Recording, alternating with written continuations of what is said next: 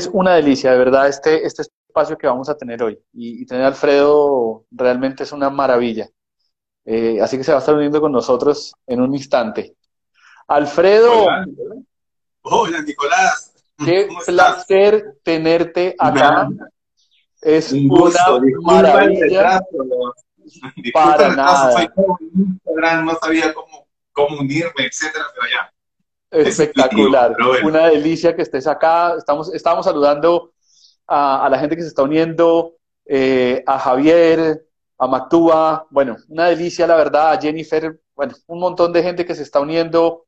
Un gran amigo mío, Rodrigo. Bueno, Alfredo, es un placer tenerte acá. Nosotros desde Flash Talks lo que siempre hemos querido hacer eh, es una conversación práctica eh, y la verdad para nosotros tener, le voy a decir así abiertamente, tenerte a ti, eh, tener eh, a uno de los top voices del, del 2019 eh, en LinkedIn y con todo el servicio que tú has hecho, la verdad es un placer tremendo y te lo agradecemos inmensamente por tu generosidad de compartir lo que nos vas a compartir. Así que de entrada te lo agradezco muchísimo.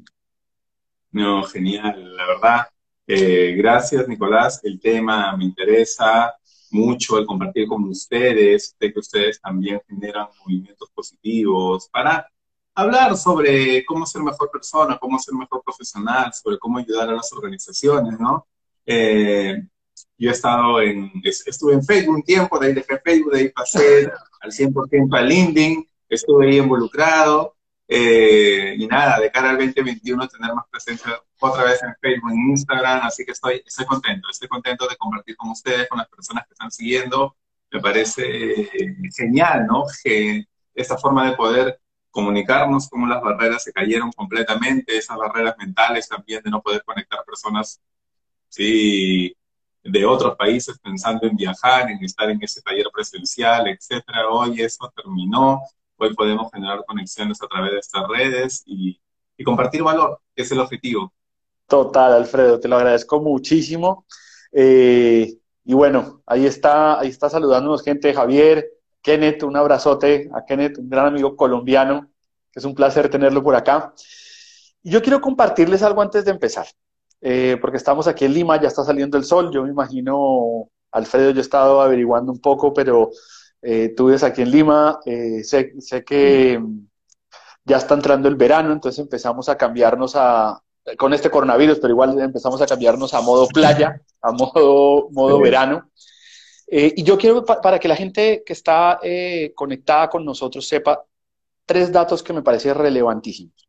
Primero, vuelvo y repito, Alfredo es uno de los top voices de las personas más influyentes en la región que, ha hablado sobre empleabilidad y felicidad organizacional, así que es un lujo tenerlo. Segundo, eh, me estuve averiguando, Alfredo, yo sé que tú eres, eh, uno de tus hobbies importantes es escribir eh, y sacaste un libro eh, que me encanta el título porque es el libro de primero personas, después profesionales. Lo cual es una maravilla. Yo los invito a que lo, a que, de verdad, los invito a todos a que, a que vean el libro. Es, la verdad que lo estuve diciendo, es, una maravilla el, el enfoque que le das y yo quisiera partir, eh, Alfredo, con algo que, me pasó cuando, cuando te buscamos, eh, te invitamos, y nosotros hicimos un poquito de averiguación eh, sobre tu vida. Y quisiera partir preguntándote por una persona que sé que fue muy influyente para ti, y nos contaron que tu papá fue una de las personas que más te influyó a encontrar tu propósito y a llegar a hacer esto de querer ayudar personas de la forma más disciplinada y estructurada posible. Y quisiera partir por ahí, preguntarte por tu papá, ¿qué fue él para toda esta historia? A ver, mi papá fue el clásico baby boomer, sí, dos trabajos en su vida, el segundo prácticamente 30, 35 años en el mismo trabajo.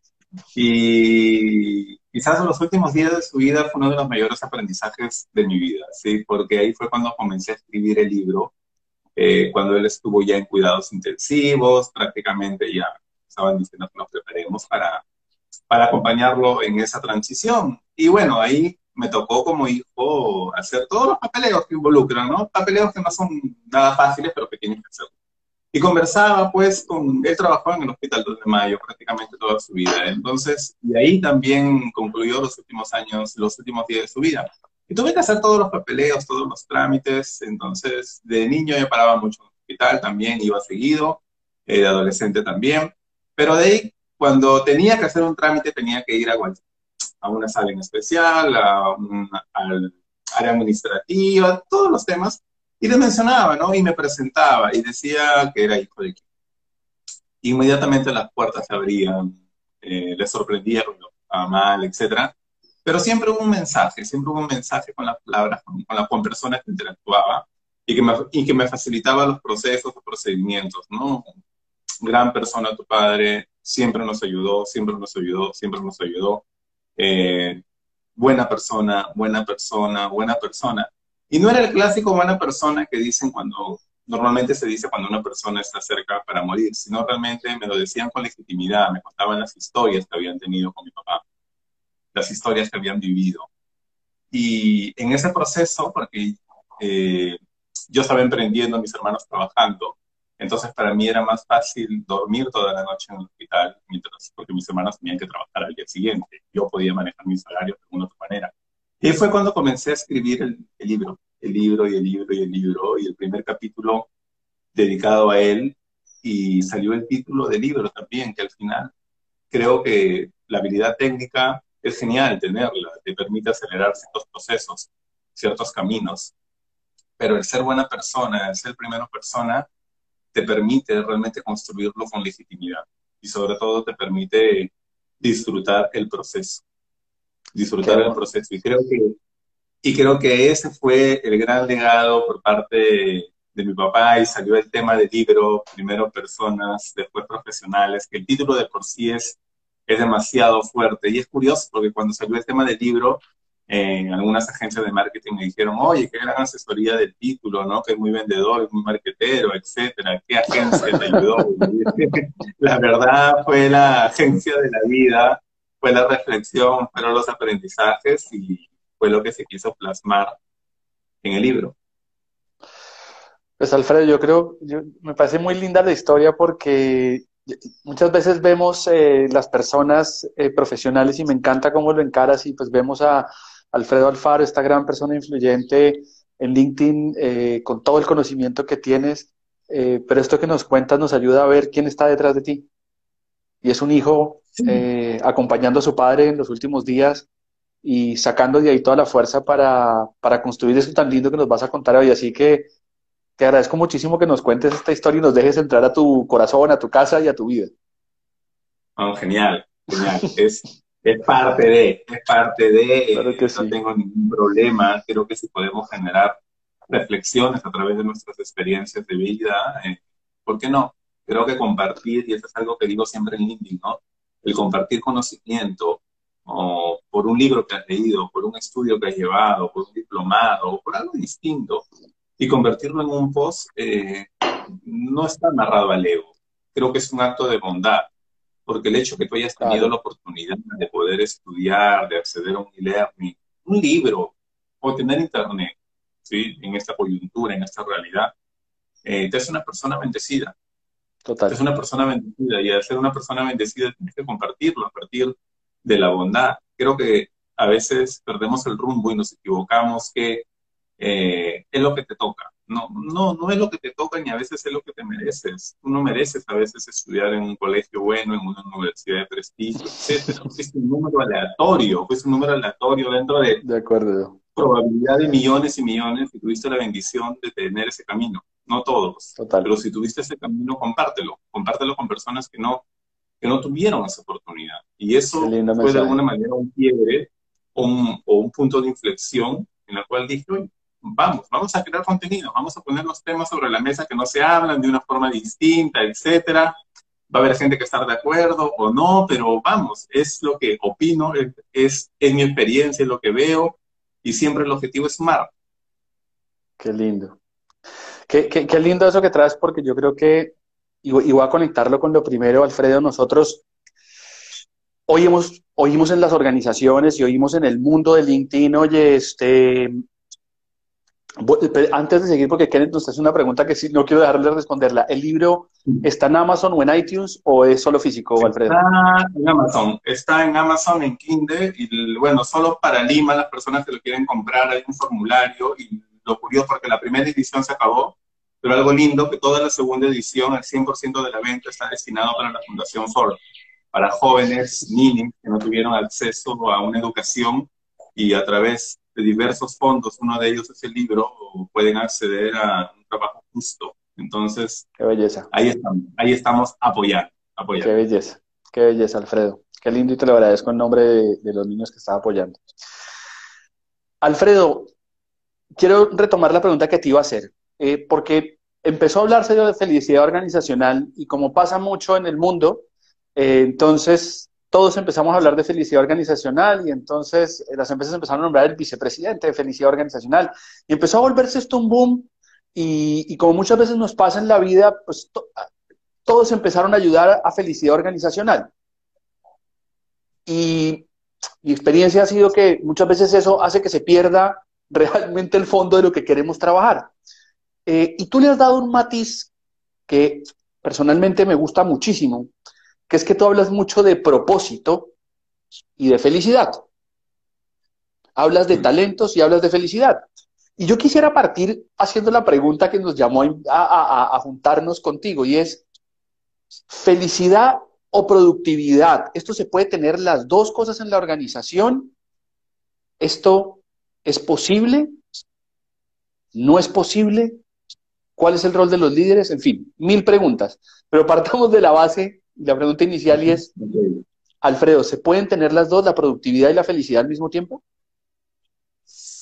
Eh, diría que, a ver, es una pregunta, a ver, que genera dos frentes, ¿no? En la cual, como tú dices, productividad y felicidad. Yo puedo ser productivo, sí, eh, pero no puedo estar disfrutando mi, mi, trabajo, ¿no? Inclusive la pérdida, el miedo a perder mi empleo me puede hacer más productivo y es lo que hemos vivido estos nueve meses, en los meses de abril, mayo, cuando realmente vimos toda esta coyuntura y se comenzó a desvincular talentos, porque talentos han sido las personas que han salido y hay personas que se han quedado y con el temor de no perder su trabajo, ¿sí? Claro, soy más productivo, soy más productivo, soy más productivo, pero ¿a costa de qué?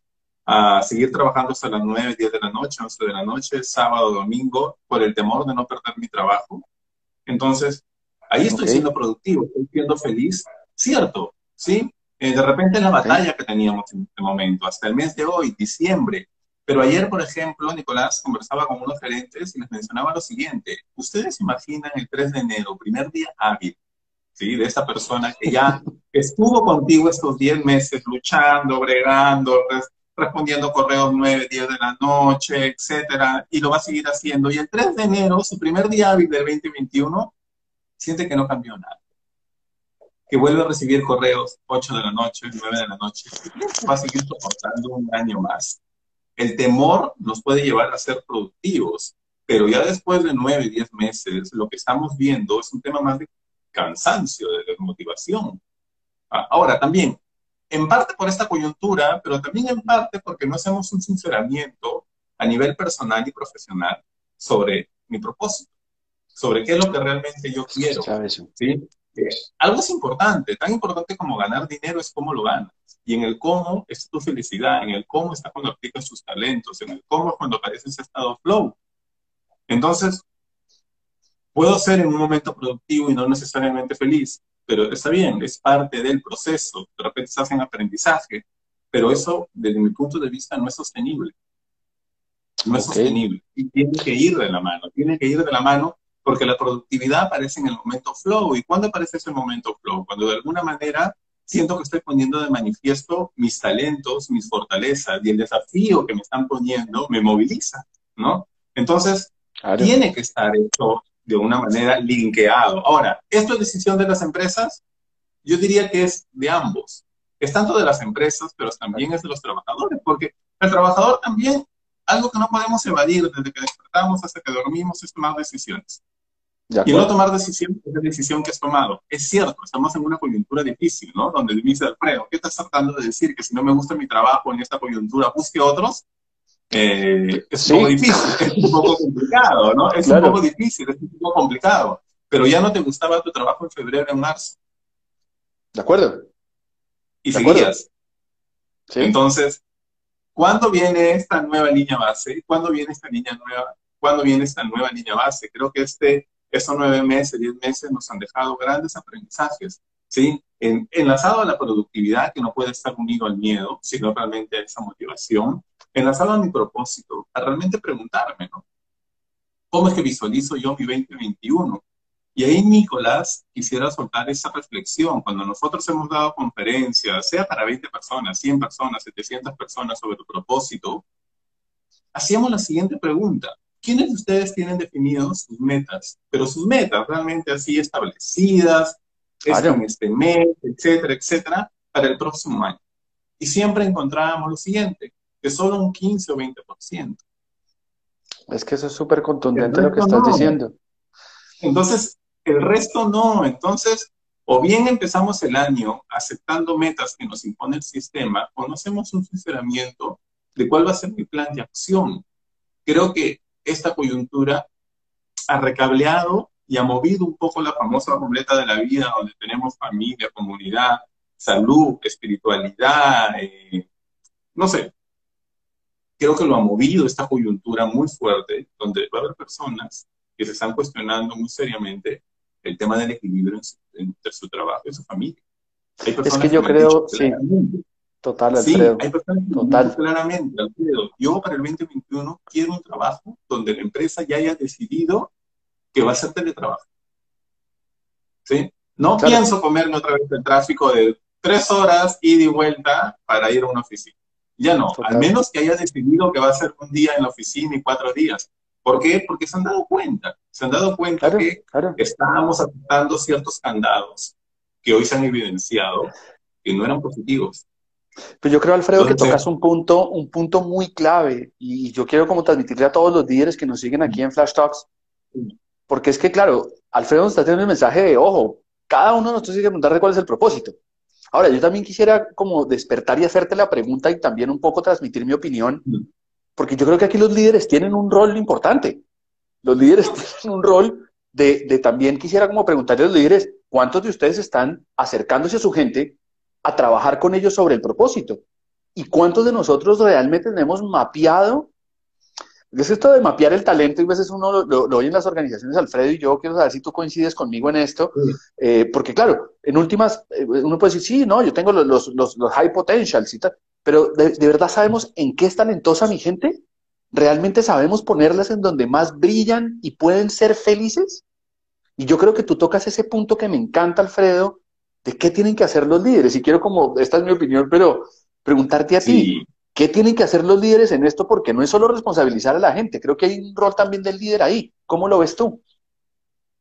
Concuerdo contigo, sí, yo creo que, a ver, a ver, te lo pongo de esta forma que me sucede mucho con los líderes, ¿no? Cuando quieren formar equipos de alto rendimiento, ¿no? Alfredo, me gustaría que mi equipo fuera esto, resiliente, proactivo y algo más, como un Ironman, ¿no? Prácticamente está un Ironman. Y le digo, genial, le digo, este, ¿tú eres así? Claro, claro, ¿no? Es que es espectacular, obvio. Mi, mi primera pregunta, ¿tú eres así? Estás en la capacidad de poder gestionar ese talento. No, estás en la capacidad. Ahora, yo creo unos complementos, que no necesariamente lo que tiene mi equipo, yo como líder lo tengo que tener, ¿no? Pero para poder de una u otra manera gestionar esos talentos, gestionar ese propósito, tengo que abrir conversaciones que consideraba que no eran permitidas en el trabajo. Yo me preguntaría, yo como líder al menos, me preguntaría ahora, ¿cuál es la gran preocupación final de cada integrante de mi equipo de cara al 2021. Me preguntaría, ¿cuál es la línea base de las fortalezas que estoy encontrando en ellos para enero 2021? Y, cómo me gustaría que, que, fueran esas fortalezas para el 2021? ¿Qué es aquello que es importante a nivel personal, a nivel profesional? Entonces, ¿por qué no abríamos esas conversaciones? Porque, claro, deslindamos un poco el aspecto personal, el aspecto profesional, esa coyuntura mezcló todo, eres todo en la casa, si eres papá, mamá, eres hijo, eres pareja, eres dueño del perro, eres todo. No habría cómo desvincular, no habría cómo, no había cómo separar. Y lo que he encontrado es que los líderes no estaban preparados para abrir esas conversaciones desde un liderazgo más inspiracional. Ahora, Simon Sinek, famoso, él menciona lo siguiente, ¿no? Que el 90% de nuestras conversaciones en el ámbito profesional son a través del qué. Soy una persona, soy un líder. Y, y que estamos demandando cosas, necesito esto, has hecho este reporte, este indicador, etcétera. Pero ni siquiera entramos al cómo, ni mucho menos entramos al por qué. Al explicar el por qué. Y en el por qué es importantísimo, porque en el por qué yo le devuelvo la batalla al equipo, le devuelvo la utilidad al equipo, le digo, tu presencia en esta empresa es justificada porque contribuyes a un objetivo mayor. Y Nicolás, nosotros hemos hecho ejercicios con algunos líderes de que escriban realmente, ¿no? A ver, delegar en el que en este último mes, ¿cuántas veces has tenido que entrar a apagar incendios, a mejorar los procesos, a que no se entendió la delegación? Y tratan de cuantificarlo, ¿no? por ahí salen al frente unas cuatro, cinco horas, seis horas al mes que pierdo, estoy ahí, ahí, le digo. Y si eso lo hubieses delegado bien al inicio y esa reunión hubiese durado cinco minutos, diez minutos, diez minutos, explicando claramente, necesito esto, la forma que lo hagas es de esta forma y por qué es importante, ¿cómo te hubiese ayudado? Claro. Pero es que ahí aparecen varios factores. Yo creo que sí es importante hoy desarrollar ese liderazgo nacional del PP, cómo y qué, y romper, romper la cultura de la inmediatez en la cual mencionamos es que no hay tiempo. Si no tienes tiempo para poder gestionar el talento de las personas, entonces creo que deberías sincerarte y hablar con recursos humanos y decirles que no quieres salir, que no te den una posición de liderazgo. Ah, es que me parece potentísimo lo que estás diciendo, Alfredo. me parece potentísimo. De servir, esa capacidad de servir a las personas, de realmente preocuparte por desarrollar el talento de tu equipo. Sincérate, y no tiene nada de malo sincérate y da esa oportunidad a alguien que realmente sí tiene esa capacidad. Total, total. No, es que mira, de, hecho, mira, de hecho aquí eh, Gabo Castro nos dice que, en su frase, nos dice, el líder da alineamientos, no solo instrucciones específicas, sino que en estilo de trabajo, ambiente laboral, eh, también, ¿no? Así considero que debe estar involucrada de manera directa. Y oyéndote, Alfredo, recuerdo una, conferencia que hemos dictado muchas veces donde le decimos a los líderes, oiga, eh, los líderes no son responsables de los resultados de la compañía. Todos abren los ojos y dicen, ¿cómo así? No, los resultados los da su gente. Usted tiene que encargarse de crear el ambiente para que ellos puedan ser productivos y generar los resultados, pero los resultados no son responsabilidad suya. Deje de pensar que usted es el responsable del resultado y deje que su gente haga el trabajo que tiene que hacer. Pero cree en el ambiente y eso que tú dices es, es, espectacular, es, la gestión realmente de las personas creando ambientes productivos y, felices en, últimas, ¿no? Alfredo, yo creo que, que ahí está. Bueno, saludamos a Marta Morales, a Carlos Daniel, a mi esposa divina que está ahí conectada siempre acompañándome en todos los, en todas estas, estas iniciativas. Alfredo, hay un montón de líderes aquí conectados y yo quisiera, dime, dime, discúlpame, dime, dime. Sí, solo para lo que tú has mencionado me parece muy potente y me gustaría dar este mensaje. ¿sí? En esta coyuntura de cambio que estamos viviendo, el líder tiene que asumir tres roles principales, porque todo va a seguir cambiando, todo va a seguir cambiando. Primero tiene que creer en ese cambio. Segundo, tiene que saber cómo comunicar ese cambio al equipo, comunicarlo correctamente. Y el tercer punto tiene que convertirse en un facilitador de cambio, desbloquear aquellos obstáculos para que el equipo pueda fluir. Así de simple. O sea, tengo que comprarme el cambio, creerme el cambio, tengo que comunicarlo donde aparece ese liderazgo inspiracional, por qué, cómo y qué.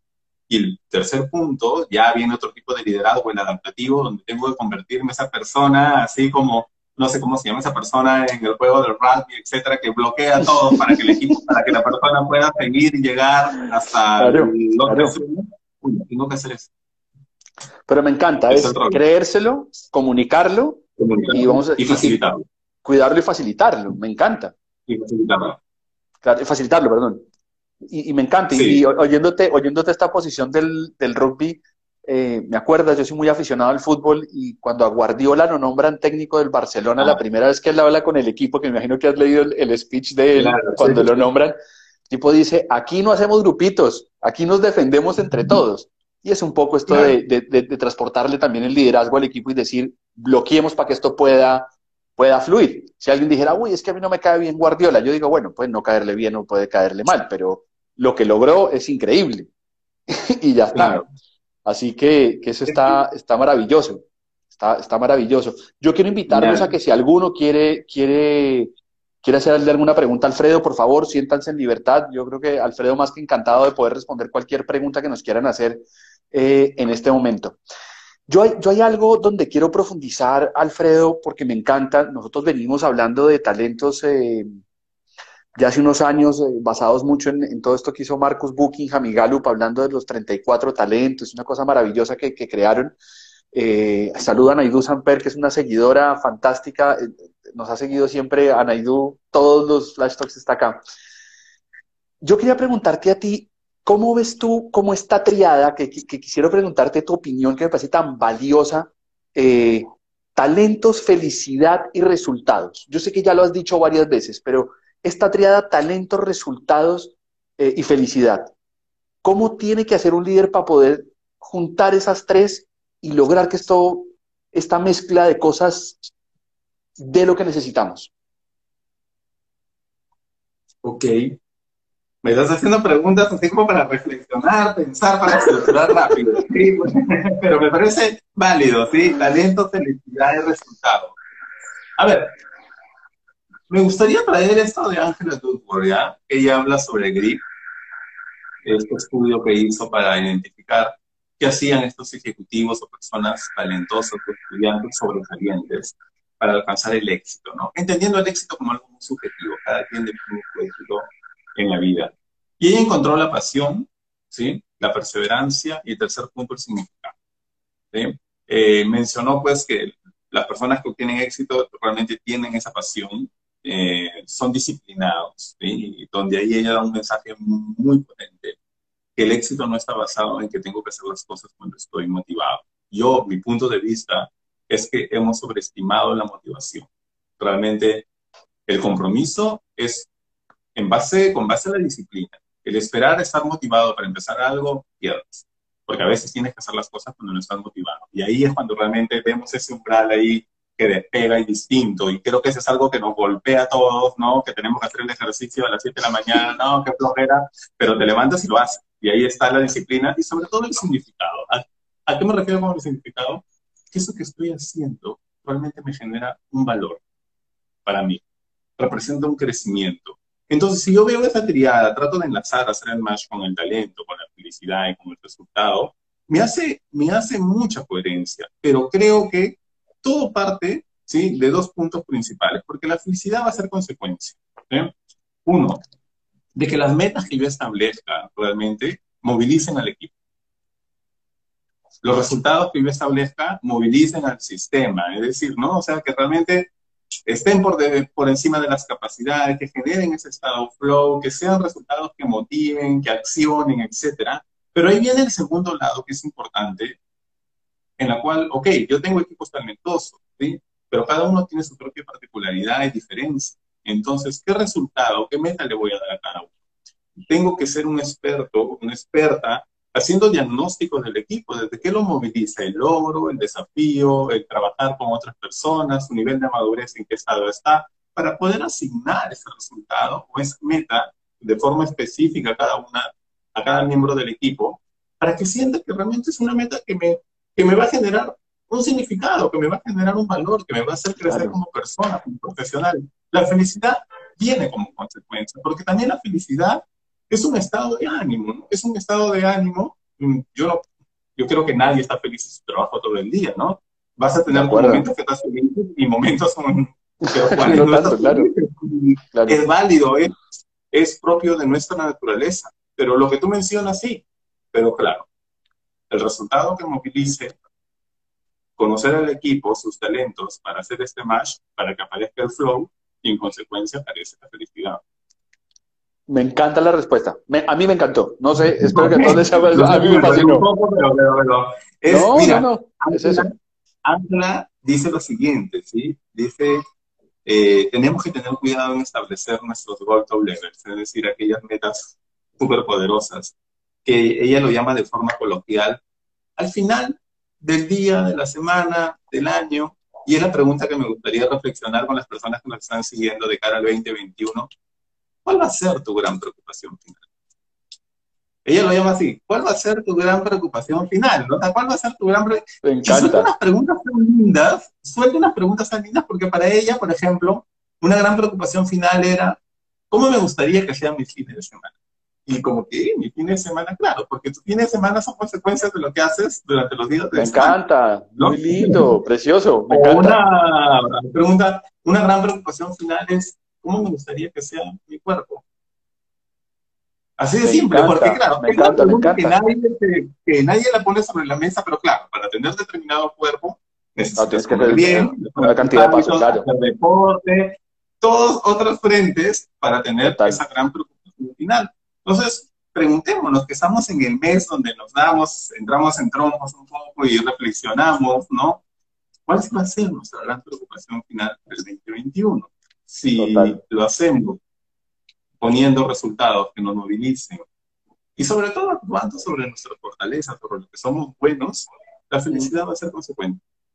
Es que a mí me encanta. Mira, Alfredo, yo siempre pongo un ejemplo en las conferencias que dictamos y digo, si, si usted fuera director técnico del Barcelona, nunca pondría a Messi de arquero. Entonces la gente me dice, no, no. Bueno, pero en las organizaciones hay veces hacemos ese chiste, ¿no? Hay veces nos, nos metemos en, en, no aprovechar el talento y ponerlo donde tiene que ser. Alfredo, no quiero dejar pasar, porque Kenneth eh, mm. es uno, un líder al que admiro muchísimo y un gran ejemplo de muchas cosas eh, como líder de una organización muy importante, y nos hace una pregunta que sí quisiera que tú le dieras su mirada. Él nos dice aquí cómo lograr el equilibrio entre la felicidad en el trabajo y la atención necesaria para que cada uno dé el plus necesario para que la compañía logre eh, permanentemente ventajas competitivas. El equilibrio es fundamental, pero es difícil de mantener de un lado y del otro. Eh, entonces, la pregunta yo creo que en esencia es cómo, cómo lograr este, este equilibrio entre la atención que tenemos que poner para siempre mantener ventaja competitiva y que la gente esté feliz. Eh, es que, a ver, ahí yo creo como que, y, y ojo, yo todo, todo, un año me he formado en psicología positiva, en felicidad, yo soy un creyente de la felicidad, que, que, que, tiene una ciencia, tiene un fundamento y todo el tema.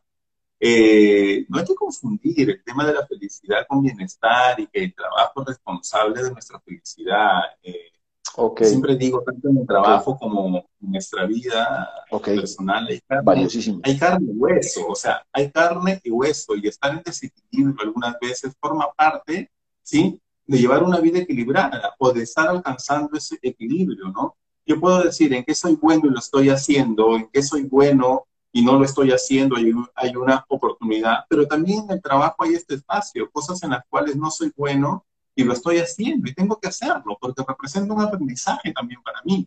El problema es cuando ese campo, sobre todo, que es cuando no aparece ese equilibrio o esa ausencia de felicidad, estoy haciendo cosas que no me gustan, cuando no le pongo fecha de vencimiento. Okay. ¿Sí? Porque cuando okay. yo hago cosas que no me gustan, pero tengo que hacerlas, es porque está involucrando un aprendizaje en mí. Ok, ya okay. aprendí, okay. entonces ahora tengo que darle fecha de vencimiento y bien, lo delego a otra persona o veo una propuesta okay. de mejora, de innovación, de automatización, o sea, llevarlo por ahí. Eh, yo entiendo la pregunta que por ahí de repente me están planteando en que es que ese equilibrio entre la felicidad y ser productivos eh, es parte del trabajo, o sea, va a haber momentos en los cuales vas a sentir que estás en flow y momentos en los cuales no, pero es parte de... Me encanta, además que quisiera, quisiera robarte esa frase y quiero validar si es que te la entendí bien. El desequilibrio es parte del equilibrio. Sí. Me encanta, el, el me encanta, me encanta. Veces forma parte de estar en equilibrio o me desequilibrarte. Desequilibrarte. Es parte eh, de estar equilibrado. Tienes, tienes que pasar para llegar a ese equilibrio, ¿no? O sea, es como cuando yo hablo con los jóvenes y le digo, ok, pero para hasta piérdete para encontrarte, pero hasta para perderte tienes que ser estratégico. Tienes claro. que ser curioso, tienes que saber cómo ser curioso, ¿no? Claro. El problema está si el 90% de tu tiempo tú sientes que no estás disfrutando lo que haces. No, de acuerdo, te entiendo. Ay, pero qué linda frase, qué linda frase. Pues a mí me, me toca, me toca muchísimo esto de, de, del desequilibrio es parte del equilibrio, me, me, me, me contacta mucho con, con, conmigo.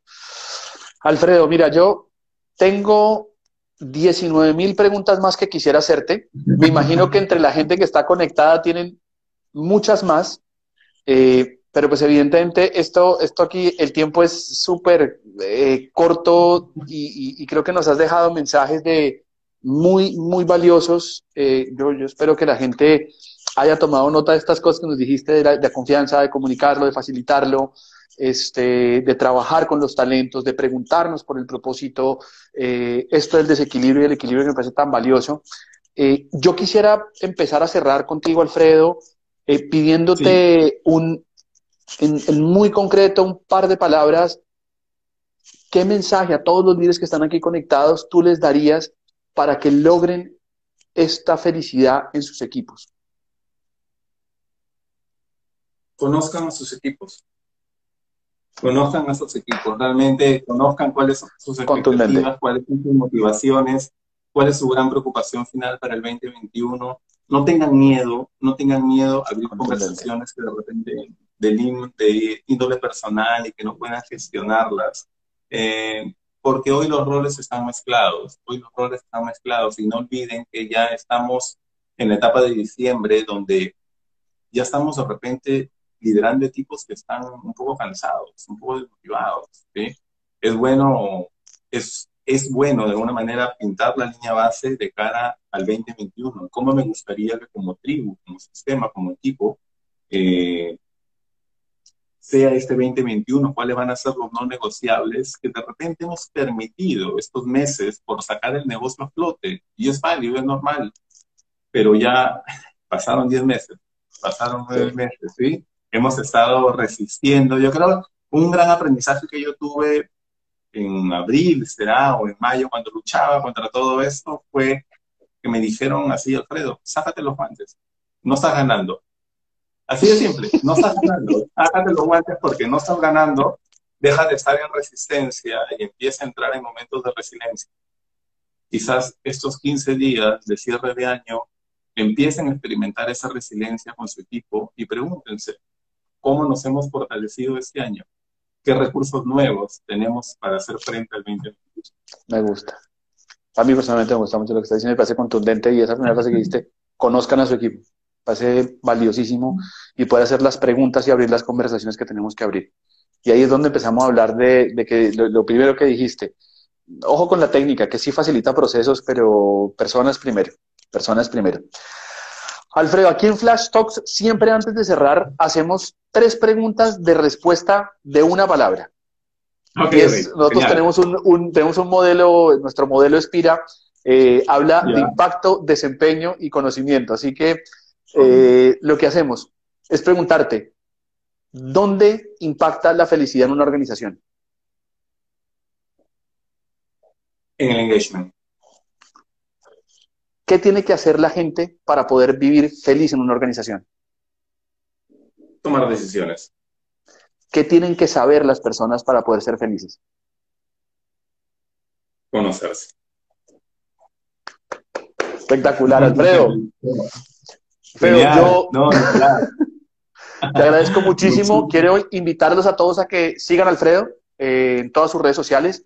Lo van a encontrar facilísimo. Top Voice 2019, son las personas más influyentes eh, en empleabilidad y felicidad organizacional. Así que síganlo. CEO de una consultora maravillosa maravillosa, First People. Entonces, síganlo. Este, sí, dije bien el nombre, ¿no? Sí, sí, está bien, está bien, perfecto.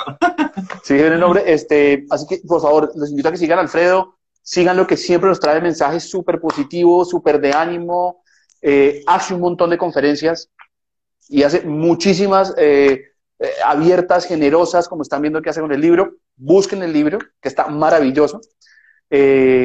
Y bueno, Alfredo, mira, la verdad cerramos el año contigo, es el último Flash Talk que hacemos en el 2020. genial, genial. Así que este, gracias, gracias, gracias, gracias por cerrar contigo.